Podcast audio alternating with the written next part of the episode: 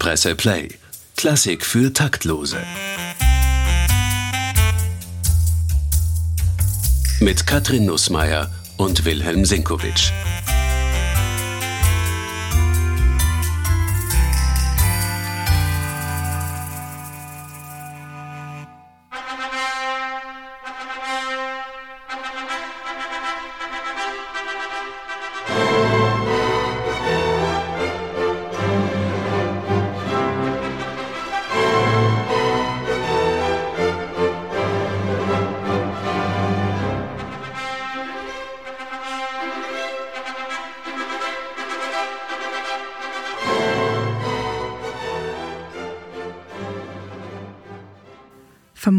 Geht es Ihnen ja auch so wie mir, wenn Sie diese Melodien hören. Ich fühle mich da sofort in eine Hochzeitsszene versetzt. Nicht nur in Filmen, auch im echten Leben ist dieses Stück ja eine beliebte Untermalung von Trauungen. Und davon wird es bald wieder ziemlich viele geben, denn die Hochzeitssaison beginnt. Und hier in unserem Podcast Klassik für Taktlose wollen wir uns daher nun anschauen oder besser gesagt anhören, was die beliebtesten klassischen Musiknummern bei Hochzeiten sind und wofür diese Stücke eigentlich stehen. Also was da vielleicht noch alles mitschwingt, während man da so vor den Traualtar oder vor das Standesamt zieht. Hallo Willi. Hallo Katrin, herzlich willkommen, meine Damen und Herren. Das war der Hochzeitsmarsch aus Felix Mendelssohn Bartholdys Schauspielmusik zu Shakespeares Sommernachtstraum. Das heißt, das ist eigentlich eine Bühnenmusik und das ist genutzt worden, um beim Sommernachtstraum die finale Hochzeitsszene zu untermalen, oder? Ganz genau. Und steht auch in der Suite aus der Schauspielmusik zum Sommernachtstraum am Schluss. Logischerweise beginnt mit der genialen Ouvertüre des 16-jährigen Mendelssohn, ein Teenager-Streich sondergleichen, absoluter Inbegriff der Romantik. Und alle Elfen von Shakespeare schnurren da über die Bühne. Und ein bisschen später hat er dann die äh, anderen Stücke dieser Schauspielmusik komponiert, zum Teil ganz kurze Einwürfe für bestimmte szenische Elemente, zum Teil auch Chöre, Elfenchöre und äh, dann für die Rüpelszenen natürlich die entsprechende Musik, ein wunderbares Scherzo, ein wunderbares Notturno, also die Liebesmusiken, die da gefordert sind, die hat er auf ganz wunderbare Weise erfüllt. Und ja, dann natürlich am Schluss der Hochzeitsmarsch. Es löst sich ja alles in Wohlgefallen auf. Ja, das finde ich auch ganz lustig. Das heißt eigentlich, wenn man dieses Stück nutzt bei seiner Hochzeit, was mitschwingt, eigentlich vor allem Romantik. Und mhm. also eigentlich kann man da jetzt nicht viel falsch machen. Ich schätze, da ist jetzt keine Botschaft noch drinnen, die man vielleicht nicht bei seiner äh, Hochzeit haben möchte. Außer vielleicht, das finde ich ganz lustig, es ist ja eine Massenhochzeit. Es ist eine Massenhochzeit, ganz genau. Und äh, es wäre ja nicht Shakespeare, wenn das Stück so einfach ablaufen würde, sondern es geht ja darum, dass zwischen den Paaren, die hier heiraten, vor allem zwischen den beiden jungen Liebespaaren ja die größten Verwirrungen gestiftet werden durch die Zauberblume des Puck. Und da verliebt sich ja dann einer ins andere. Also ein bisschen so sind wir, da landen wir mitten in den Wahlverwandtschaften von Goethe, aber es geht dann äh, gut aus, weil es halt alles wirklich nur Zauberei war. Così fan tutte von Mozart ist auch so ein Libretto, wo es am Schluss dann auch eine Hochzeit gibt, aber der falschen Paare sozusagen. Da gibt es dann einen wunderbaren Kanon, in den aber einer von den vier nicht einstimmt. Er sagt, ich möchte, dass der Wein, den wir trinken, vergiftet wäre. Boah, okay. Bleiben wir aber noch kurz bei Mendelssohn. Ich finde das ja auch wahnsinnig spannend, dass ein Teenager dieses Stück geschrieben hat, das jetzt genutzt wird bei zigtausend Hochzeiten. Mindestens seit 1858 ist das beliebt als Hochzeitsmusik, denn mhm. da hat Princess Victoria, das war die älteste Tochter von Queen Victoria, geheiratet. Und sie hat den Friedrich III. von Preußen geheiratet, der dann später König von Preußen und damit deutscher Kaiser geworden ist. Mhm. Und ähm, da ist schon dieser Hochzeitsmarsch gelaufen. Leider war es nur für 100 Tage und ich glaube, es wäre uns viel erspart geblieben, wenn der Friedrich III. an der Macht geblieben wäre, nicht sein aggressiver Sohn. Aber wie auch immer, in der Geschichte gibt es kein Wenn. Aber jedenfalls damals wurde bei der Hochzeit dieser Hochzeitsmarsch gespielt und seit damals sicher, ja, es ist eines der beliebtesten Stücke. Es wird eigentlich nur egalisiert durch den Wagnerschen Hochzeitsmarsch aus dem Lohengrin. Den hören wir uns doch am besten auch gleich an.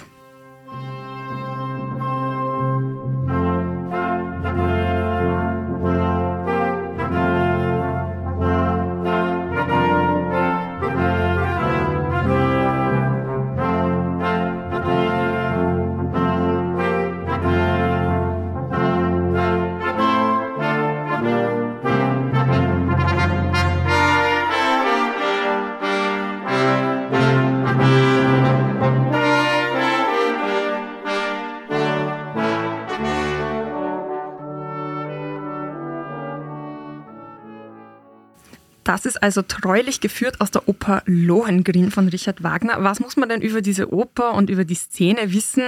Ähm, also wenn man das auch bei seiner eigenen Hochzeit verwenden möchte, was äh, schwingt denn da alles an Ballast und Geschichte und Handlung noch mit? Naja, in dem Fall ist es vielleicht, wenn man jetzt das Mitschwingende mitdenken möchte, ist es genau umgekehrt wie bei Mendelssohn. Bei Mendelssohn sind die Herzen ein bisschen durcheinander gekommen im Vorfeld und dann löst sich alles in Wohlgefallen auf. Bei Wagner erleben wir hier eine Hochzeit, wo im Vorfeld auch bereits, sagen wir es mal ruhig salopp, die Fetzen fliegen. Also das ist keine harmonische Verlobung, die dem Ganzen vorhergeht. Kannst du vielleicht mal ganz grob erklären, wer sind denn überhaupt diese Protagonisten, die da heiraten? Und was machen die so in dieser Oper? Also das Problem ist, dass die Elsa bezichtigt wird eines Verbrechens, machen wir es ganz knapp, und die, die sie bezichtigen, sind eigentlich die Bösen in diesem Spiel, Telramund und Ortrud, und die versuchen eben alles zu tun, um an die Macht zu kommen. Ich sage es jetzt ganz kursorisch, aber ja. das ist ungefähr die Handlung. Das ist Elsa, die ist, die ist eine von den Guten.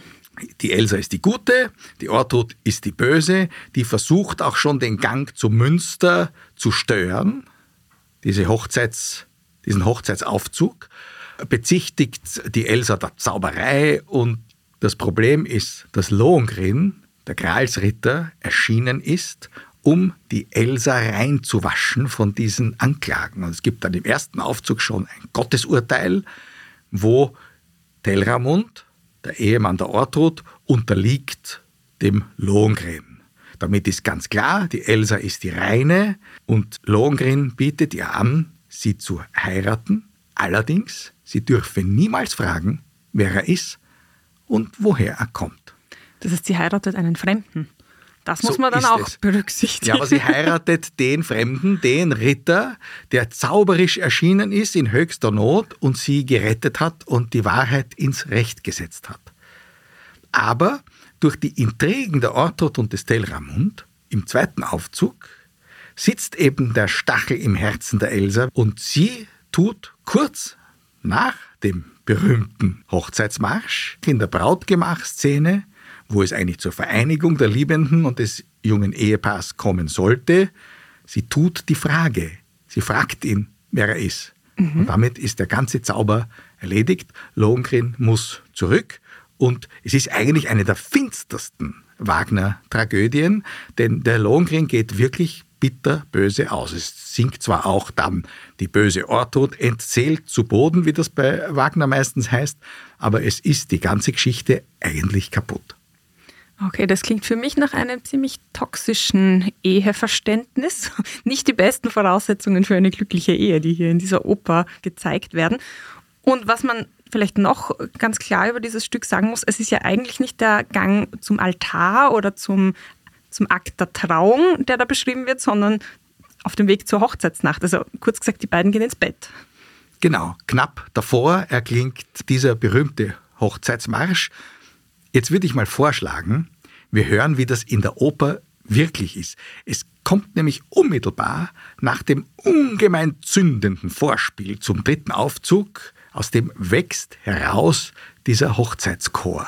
Und da hört man also die ganze Euphorie, die drinnen steckt, dessen, was da kommen soll. Und dann kommt dieser ganz beschauliche Hochzeitsmarsch. Und aus dem heraus, der geniale Dramatiker Wagner entwickelt diese Szene zu einer Katastrophe. Obwohl eine der schönsten Liebesszenen beginnt eigentlich, aber durch die Frage, die Elsa verbotenerweise stellt, wird alles zunichte gemacht.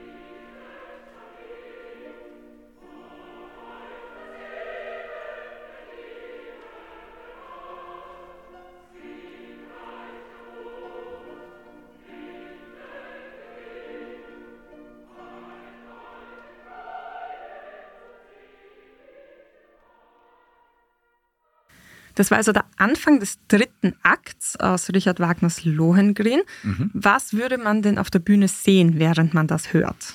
Das kommt nun sehr auf den Regisseur an. Also heutzutage sieht man wahrscheinlich irgendeine Müllhalde, in der irgendwer herumstirlt. Also de facto sollte der Vorhang über dem Brautgemach, das ziemlich luxuriös sein wird, wahrscheinlich äh, Also ein aufgehen. Schlafzimmer? Ein Schlafzimmer mit einem großen Bett. Und ich kann mich noch erinnern an die Premiere davor, vor letzten Lohengrin-Inszenierung. Da sind also die Bediensteten hereingekommen mit den Leintüchern und den Polsterüberzügen und haben die im Kasten verstaut. Also das war so auch schon ein bisschen ironisiert.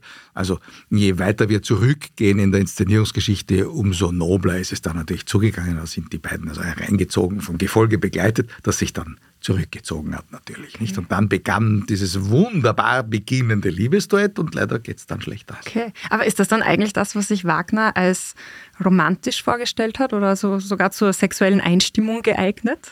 Nein, das kann man nicht sagen zur sexuellen Einstimmung, zweifellos nicht. Da würde dann dienen die Musik, mit der Lohengrin die Elsa umwirbt mhm. im Brautgemach. Das ist also ganz zarte, poetische Musik. Das hat schon eine erotische Konnotation, wird aber durch die Realität dann einfach konterkariert. Denn Elsa, es sitzt der Stachel, ja, sie will wissen, wer der ist. Die Ehe wird nicht vollzogen. Die Ehe wird Oper. nicht vollzogen, genau. Bei Hochzeiten wird das ja oft als Instrumental verwendet, aber in der Oper kommt das als Instrumental gar nicht vor. Ja, das ist der Hochzeitschor. Ja, das, das ist, ist der Chor, Chor, der eigentlich hinter der Szene singt. Mhm. Und das ist natürlich x-fach arrangiert worden für jegliche Instrumentalbesetzung, ja. auch für Orgeln natürlich, damit es in der Kirche bei der Hochzeit verwendet werden kann.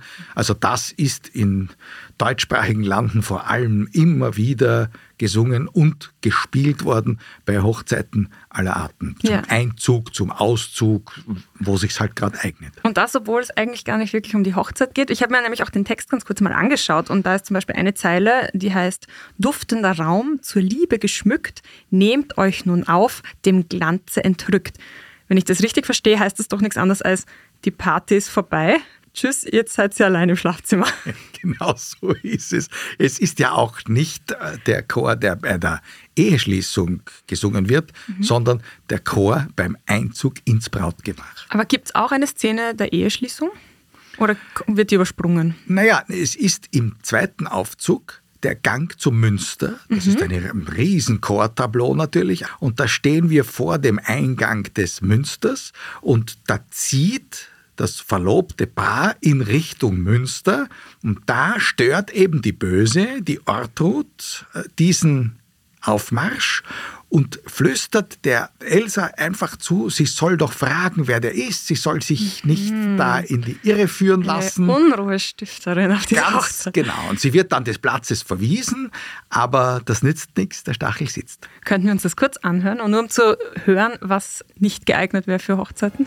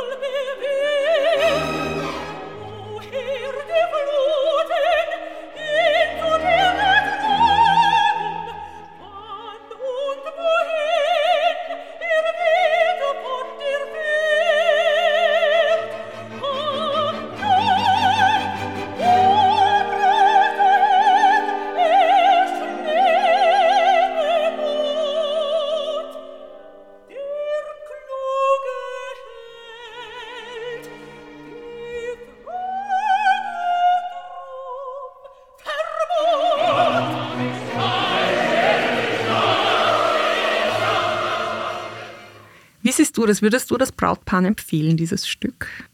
Also dieses Stück, was wir gerade gehört haben, natürlich nicht. Den Hochzeitsmarsch unbedingt. Das ja? ist einfach ein wunderbares Stück Musik, das diese weihevolle Atmosphäre hat und die ja auch wirklich mit dem äh, guten Wünschen für das Hochzeitspaar eigentlich unterlegt ist als Text. Mhm. Also das passt schon, das passt, das passt schon. schon. gut. Das passt genauso gut wie der Mendelssohn-Schirm. Aber wenn man jetzt zum Beispiel darauf bedacht ist, welche Botschaft mitschwingt und welche Geschichte ein Stück vielleicht noch hat, dann sollte man sich das vielleicht genauer überlegen, ob man das noch möchte. Das ist bei Wagner natürlich immer der Fall, aber genau. ich meine. Äh bei Wagner, wir hatten ja schon eine eigene Folge über Wagner und die schwierige Vergangenheit. Und da muss man einfach wissen, der Wagner war überzeugter Antisemit. Und das ist dann vielleicht auch für einige Menschen eine Überlegung, ob sie das abspielen wollen. Möglicherweise, wobei man da natürlich immer trennen muss. Nicht? Das eine ist der Lohengrin, das ist eines der genialsten Opern, die je komponiert worden sind. Das andere ist Shakespeares Sommernachtstraum mit der kongenialen Musik von Mendelssohn, der des Antisemitismus natürlich nicht verdächtigt werden kann, allerdings Shakespeare sehr wohl. Also wenn man da sensibel ist, dann darf man all das eigentlich nicht verwenden. Dann unterliegt man dem Problem, dass Menschen Dinge mitschwingen hören, wenn sie wissen, von wem eine Musik komponiert wurde oder von wem ein Text gedichtet wurde, dass sie natürlich nicht mehr frei sind, das aufzunehmen als Kunstwerk, wie es ist. Und das löst sich natürlich in seiner Gesamtheit vom Autor. Da muss einfach jeder für sich selbst entscheiden. Also da geht es ja auch um die Frage, was schaue ich mir an, welche Oper besuche ich, welches Konzert besuche ich. Mhm. Und wenn es dann um die Auswahl einer Hochzeitsmusik geht, ist das vielleicht noch eine wichtigere Entscheidung. Die, die wichtigste Entscheidung ist, passt das musikalisch? Genau. Versetzt es mich in die richtige Stimmung? Dann wird es stimmen. Und dann ist ja letztlich egal, von wem das komponiert worden ist oder von wem der Text gedichtet worden ist. Denn wir können die Provenienzforschung, die heute so beliebt ist, natürlich nicht ununterbrochen und bei allen Dingen betreiben. Mhm. Irgendwo stößt man auf eine schwarze Stelle in der Seele des Schöpfers und damit äh, würde sich alles erübrigen. Schwarze Stellen gibt es sicher auch bei Mozart. Du hast da vorhin Jede Menge. ein Beispiel gebracht, eine Alternative, die vielleicht nicht ganz so häufig verwendet wird, aber da gibt es auch etwas, was man für Hochzeiten hernehmen könnte. Wir haben uns ja vorher schon überlegt und geschaut, was wird denn so für Hochzeiten empfohlen an Musik. Und da ist natürlich Mendelssohn und Wagner mit ihren Hochzeitsmärschen, die sind natürlich ganz oben auf. Aber dann sieht man eigentlich auch immer, dass empfohlen wird, spielen Sie doch die Musik, die Ihnen am besten gefällt, die für Sie die Stimmung am besten widerspiegelt.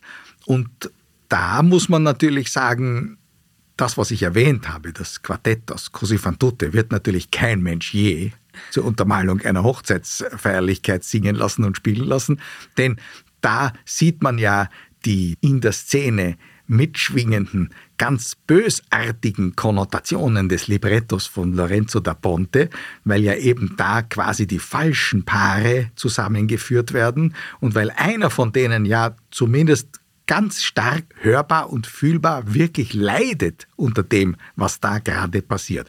Wir können ja da einmal hineinhören. Das Antibeispiel. Das, das Antibeispiel, das natürlich die Genialität von Mozart ist, dass er in einer sehr weihevollen Atmosphäre, wo kanonisch beginnt ein Quartett und da singt eine Dame, dann singt ein Herr, dann singt die zweite Dame und der zweite Herr, der da einstimmen müsste in diesen Kanon, der da gesungen wird, der sagt nur, ich möchte, dass der Wein vergiftet ist, den wir trinken.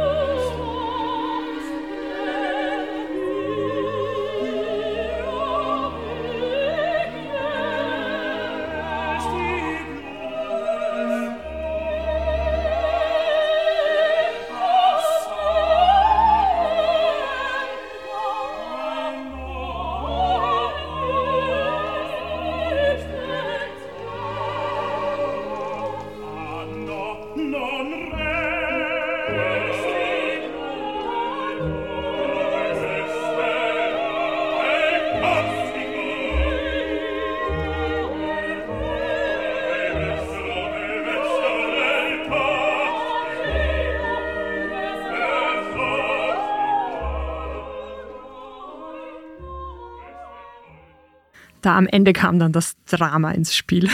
Ja, der Bariton singt immer fantastisch natürlich. Also er will, dass der Wein vergiftet ist. So schön das ist. Wenn man jetzt nicht Italienisch kann, könnte man fast darüber hinweg hören. Und vorher ist es ja eh recht feierlich. Also wenn man da rechtzeitig ein Fade-out macht, dann könnte man es ja sogar nutzen, oder? Da sieht man nun, wie genial Mozart als Komponist gewesen ist. Natürlich hat er mit diesem Hochzeitskanon genau den richtigen Ton getroffen. Aber das Stück hat keinen Schluss. Und wenn der Bariton einsetzt, ist es mit der Pracht vorbei. Ja. Also das wird man nicht aussuchen, um eine Hochzeitsszene zu untermalen. Was man natürlich tun könnte, wenn man sagt, man sucht in der klassischen Literatur ein wirklich innig gefühltes Liebesbekenntnis, dann könnte man schon bei Così fan tutte fündig werden. In der ersten Arie des Ferrando, die A-Dur-Arie, Unaura Amorosa, der Odem der Liebe auf Deutsch. Also wenn man will und den Text verstehen möchte, kann man das natürlich auch deutsch singen lassen. Das ist eine der schönsten Liebeserklärungen, die je komponiert worden sind.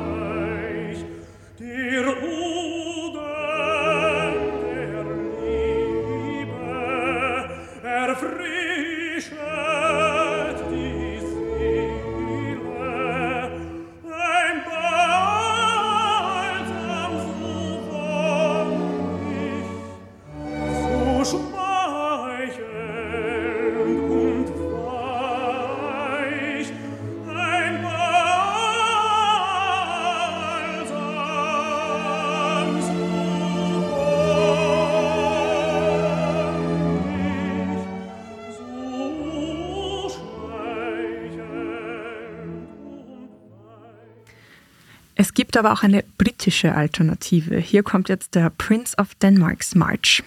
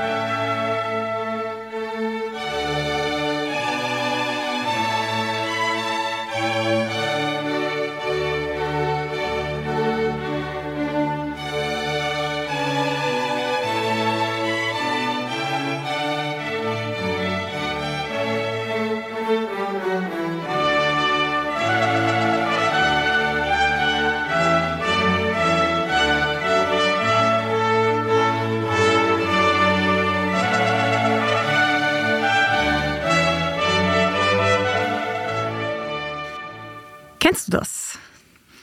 Also die Melodie kenne ich schon, aber ehrlich gesagt, ich hätte es jetzt nicht zuordnen können, aber es ist natürlich so festlich, dass es bei solchen Anlässen sicher gern gespielt wird. Das kann ich mir gut vorstellen. Genau. Das ist eigentlich ein Orgelstück. Ähm, das wurde geschrieben vom englischen Komponisten Jeremiah Clark. Der hat um 1700 herum gelebt, aber ganz lange wurde das einem anderen Komponisten zugeschrieben.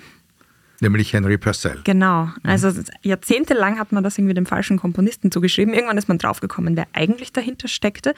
Und angeblich, das ist nicht gesichert, aber angeblich ist es zu Ehren von Prinz Georg von Dänemark komponiert worden. Das war der Ehemann der Königin Anne von Großbritannien. Mhm. Und ganz lustig, dieses Stück symbolisiert eine Verbindung zwischen Großbritannien und Dänemark.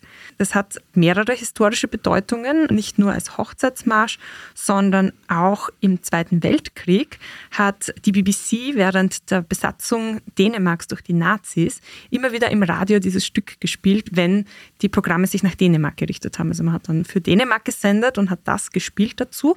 Und dann hat sich das etabliert, dass das so ein Symbol geworden ist für die Verbindung zwischen diesen beiden Ländern. Mhm. Und es ist auch ein Symbol geworden für den Widerstand gegen die Nazi-Okkupation und gegen Nazi-Propaganda. Offenbar wird es bei Befreiungsfeiern in Dänemark immer noch gespielt bis heute. Aber bekannt ist es vor allem als Hochzeitsmarsch. Unter anderem deshalb, weil es bei der Hochzeit von Lady Diana und Prince Charles gespielt worden ist. Damit ist es natürlich positiv stigmatisiert bis ans Ende der Tage. Ja. Also wenn man etwas ganz Britisches haben will, dann ist auch das eine Alternative. Das ist natürlich ein Gegenstück zu jenen Musiken, die komponiert worden sind, wirklich als Hochzeitsmusik. Das gibt es nämlich auch. Also es gibt ja zum Beispiel von Bach zwei Hochzeitskantaten. Eine davon, Weichet nur betrübte Schatten, war ursprünglich, so denkt man zumindest, eine Frühlingskantate. Daher, also der Winter ist vorbei, die trüben Schatten weichen und dann blüht alles wieder auf. Das hat man im Zuge von Aufträgen, die Komponisten immer wieder sehr lukrativ bekommen haben, um eben Hochzeiten von reichen Bürgern musikalisch gut zu untermalen, angeglichen. Und da gab es zwei verschiedene Möglichkeiten. Die eine, wenn groß in der Kirche eine Hochzeit zelebriert worden ist, dann hat man wirklich mit Pauken und Trompeten geheiratet. Das hat dann auch viel Geld gekostet und damit hat der Komponist und Kapellmeister auch viel verdient. Und dann gab es die Haustrauungen und da konnten natürlich nur ganz wenige Musiker anwesend sein. Und dann hat man auch zu entsprechenden Texten kleine Kantaten aufgeführt dieses weichet nur betrübte Schatten, da hat Bach offensichtlich einen Auftrag bekommen und hat diese Frühlingskantate aus seiner Köthener Zeit in Leipzig dann irgendwann nach 1723 zu einer Hochzeitskantate umgearbeitet. Und das ist eigentlich ein sehr hübsches Stück, das wirklich für diesen Anlass komponiert worden ist, wo am Schluss zu einem Tanz gebeten wird. Da gibt es eine ganz flotte Gavotte, zu der dann auch noch der Text suggeriert, dass man dem Ehepaar natürlich auch Kinderreichtum wünscht. Was ist eine Gavotte? Gavotte ist einer der beliebtesten Tänze im Barock gewesen, ein relativ rascher, fast ein Springtanz im geraden Takt.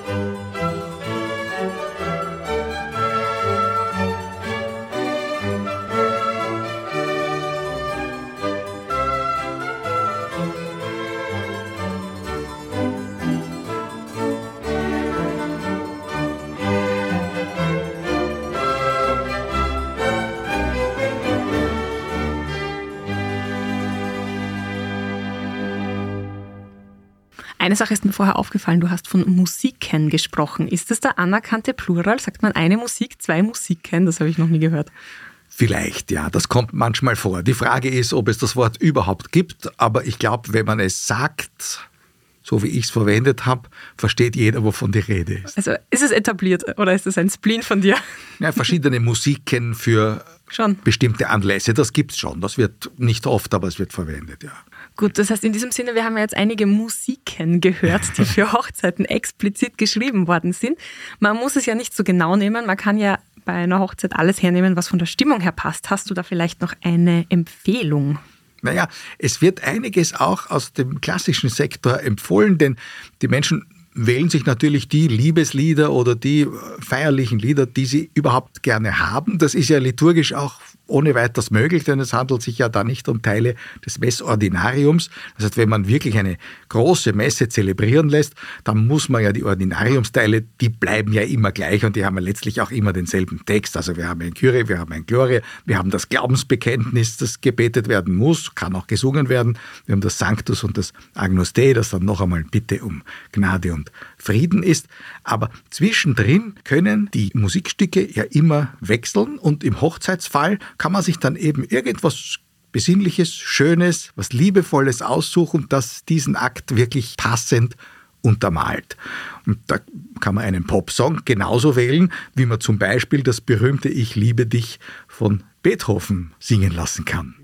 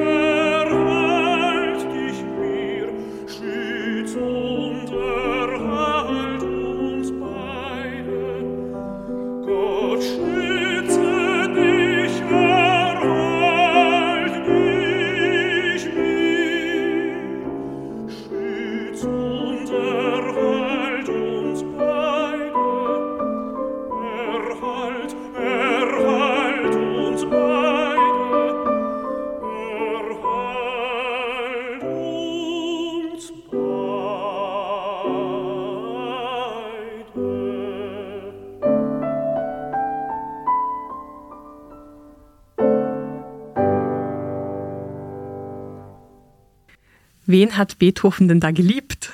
Das wollen wir immer gerne wissen. Die unsterbliche Geliebte, an die er einen Brief geschrieben hat, das weiß man bis heute nicht, wer das genau gewesen ist. Beethoven hat in diesem Fall, man glaubt es kaum, aber jedenfalls geübt. Denn es ist ja ganz interessant. Bis heute hält sich die Ansicht, dass Beethoven ein großer, der größte Instrumentalkomponist gewesen ist, aber für Singstimmen nicht so geschmeidig schreiben konnte. Das Interessante ist, wenn man das Lied hört, das wir gerade gehört haben, dann stimmt das offenbar nicht, denn er konnte das sehr wohl. Er hat aber um diesen Vorwurf gewusst. Er hat vielleicht sich selber nicht ganz sicher gefühlt und er ist als schon ziemlich berühmter junger Komponist noch zum alten Antonio Salieri gegangen, dem Widersacher Mozarts, der Hofkomponist in Wien gewesen ist und für die italienische Oper alt zuständig in der Stadt, und hat bei ihm Stunden genommen und hat ihn gebeten, ihm zu zeigen, wie das mit so einer italienischen Belcanto-Melodie denn eigentlich funktioniert. Bisschen Songwriting-Unterricht. Ganz genau das war's. Und es gibt lustigerweise aus der Studienzeit bei Salieri ein italienisches Lied, wo wir, wenn wir das jetzt hören, genau sagen können, das war das Vorbild zu Ich liebe dich. Ecco quel fiero istante, mise, mia mise, addio, come vivrò ben mio, così lontano da te.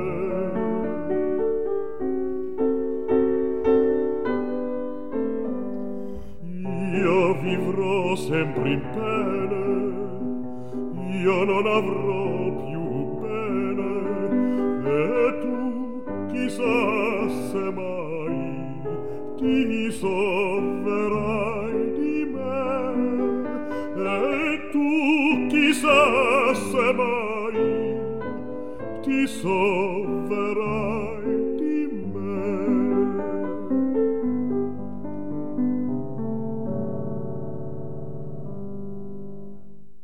Wir wissen also nicht, in wen Beethoven da verliebt war beim Komponieren, aber der Text ist ja sowieso nicht von ihm, oder? Nein, nein, der Text ist von einem ziemlich unbedeutenden Dichter, dessen Namen man nicht mehr kennt. Es war für ihn eine Grundlage, um eben diese Italianità, das geschmeidige Komponieren für Singstimme auch auf einen deutschen Text zu üben.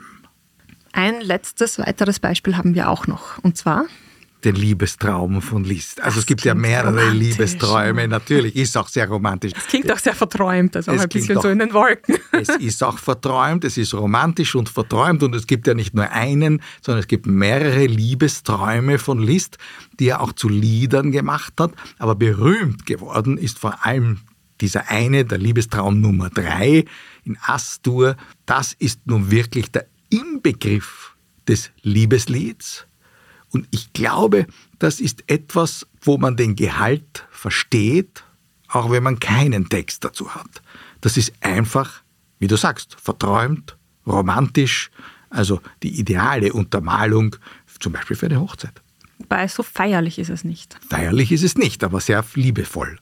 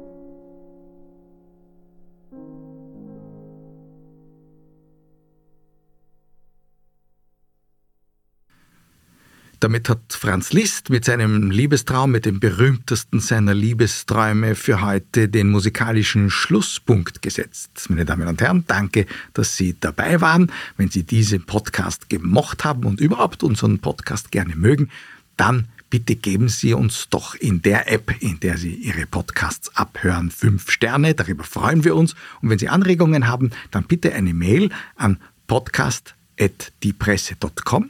Ja, und damit verabschieden wir uns für dieses Mal. Vielen Dank fürs Dabeisein und bis zum nächsten Mal. Presse Play. Klassik für Taktlose.